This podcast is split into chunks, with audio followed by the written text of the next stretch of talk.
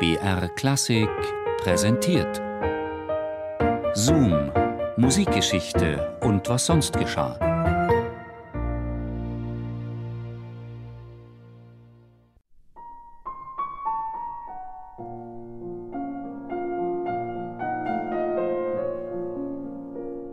Paris 1832. Auf der Bühne des Salle Pleyel sitzt ein schmächtiger junger Mann am Flügel. Er ist blass. Seine Bewegungen sind grazil und voller Anmut. Seine Finger tasten so vorsichtig über die Klaviatur, als wäre diese aus zerbrechlichem Glas. Die zarten Töne, die er dem Instrument entlockt, wirken wie mit Pastellfarben hingehaucht. Schweißtropfen perlen ihm über die Stirn, die Hände zittern leicht.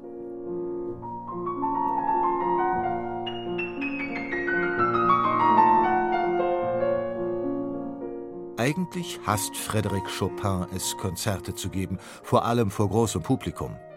Aber der junge Pole ist erst seit wenigen Monaten in der Hauptstadt und muss sich noch einen Namen machen. Heute, am 26. Februar 1832, gibt er in Paris sein öffentliches Debüt.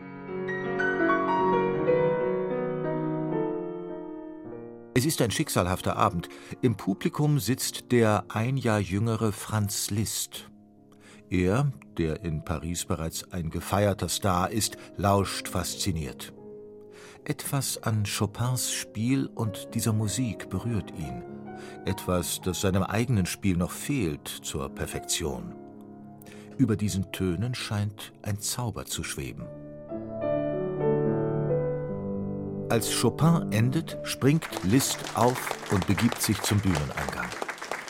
Dieser Abend wird der Beginn einer langjährigen Künstlerfreundschaft. Dabei kann man sich in ganz Paris wohl kaum ein gegensätzlicheres Paar vorstellen als Chopin und Liszt. Der eine still und vornehm, der andere laut, stürmisch und voller Leidenschaft, ein Tastenlöwe und Showman. Liszt braucht die Bühne, braucht die Selbstinszenierung, ist süchtig nach der tobenden Masse.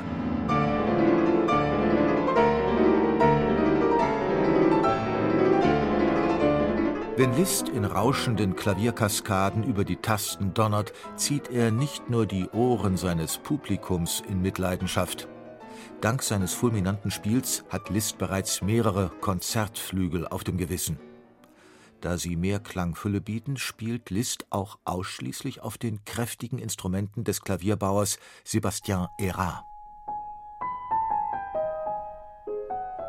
Chopin hingegen bevorzugt den silbrigen Klang der Flügel von Camille Pleyel. Sie bieten ihm mehr Nuancierungsmöglichkeiten. Dabei ist fast alles, was er spielt, geflüstert, in vornehmer Zurückhaltung. Ich deute nur an. Der Zuhörer muss das Bild vollbringen. Sagt er einmal. Ebenso ist Chopins Sprache. Er spricht mit leiser Stimme, bleibt oft höflich reserviert und ist generell etwas menschenscheu. Während Liszt als reisender Virtuose Unsummen auf dem Konzertpodium verdient, zieht Chopin es vor, zu unterrichten. Gegenüber Liszt gesteht er einmal Ich eigne mich keineswegs dafür, Konzerte zu geben. Ich, den das Publikum einschüchtert, ich glaube zu ersticken an diesem Atem. Ich fühle mich von diesen neugierigen Blicken gelähmt, stumm vor diesen fremden Gesichtern. Aber Sie, Sie sind dafür bestimmt. Denn wenn Sie das Publikum nicht gewinnen, haben Sie die Fähigkeit, es zu überwältigen.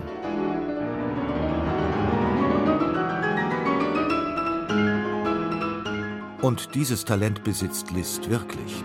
Als Paganini des Klaviers zieht er besonders das weibliche Publikum in seinen Bann, und das nicht nur mit eigenen Kompositionen. Er sorgt auch für die Verbreitung von Chopins Werken, die ohne ihn die Kreise der polnischen Adligen in Paris wohl möglich nie verlassen hätten. Kennen Sie die herrlichen Etüden von Chopin? Sie sind bewundernswert, schreibt Liszt 1833 an den gemeinsamen Freund Ferdinand Hiller. Chopin hatte sie Liszt gewidmet, von dessen Interpretation er sehr angetan war. Ich möchte ihm die Art stehlen, in der er meine eigenen Etüden ausführt.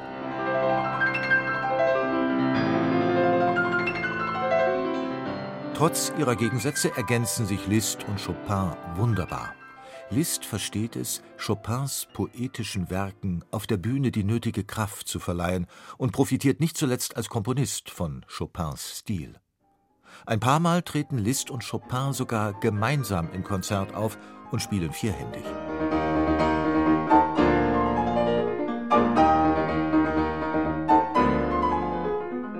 Nach drei Jahren aber beginnt die Freundschaft zu bröckeln.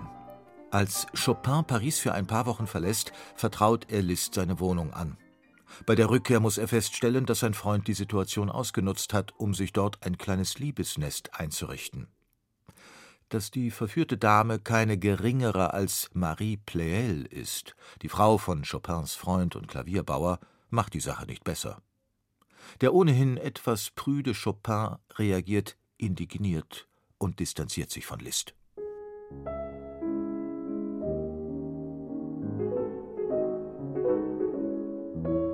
Liszt bemüht sich um Versöhnung.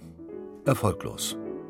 Kurz darauf reist er nach Italien, wo seine geliebte Marie Dagout bereits auf ihn wartet.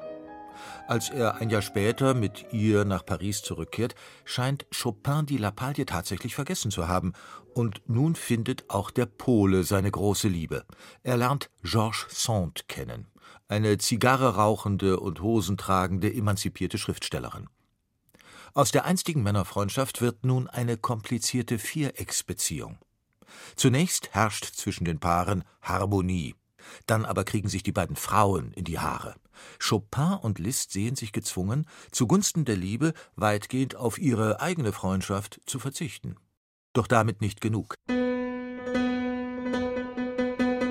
Als Liszt im Frühjahr 1841 einige umjubelte Konzerte in Paris gibt, drängt Georges Sand Chopin dazu, sich ebenfalls wieder in der Öffentlichkeit zu präsentieren. Bereits Wochen vorher kann Chopin vor lauter Lampenfieber kaum schlafen. Und das Schlimmste ist, ausgerechnet Liszt will die Zeitungskritik über Chopins Konzert schreiben. Der Kritiker, der ursprünglich dafür vorgesehen war, tröstet Chopin mit der Aussicht, Liszt werde ihm gewiss ein Königreich errichten. Chopin antwortet bitter Ja, aber in seinem Kaiserreich.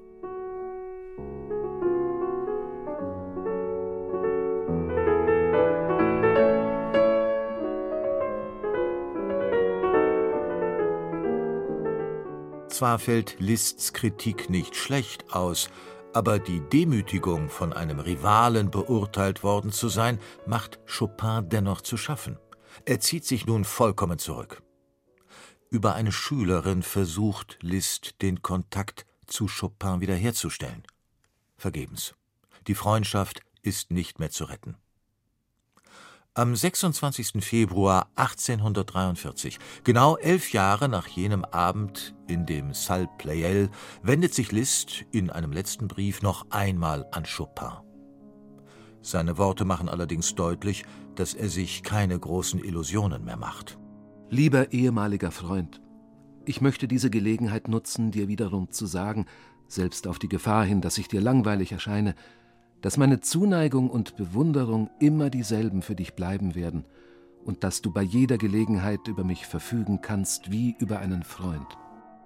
Auf diesen Brief erhält Liszt nie eine Antwort. Allerdings wird Liszt stets mit Liebe und Wärme an Chopin zurückdenken. Als dieser stirbt, schreibt Liszt ein Buch, in dem er Chopin ein ergreifendes Denkmal setzt. Keiner kann mit ihm verglichen werden. Er strahlt einzig am Himmel der Kunst. Seine Zartheit, seine Grazie, seine Tränen, seine Kräfte und seine Leidenschaften gehören nur ihm. Er ist ein göttlicher Aristokrat, ein weiblicher Erzengel mit regenbogenfarbenen Flügeln.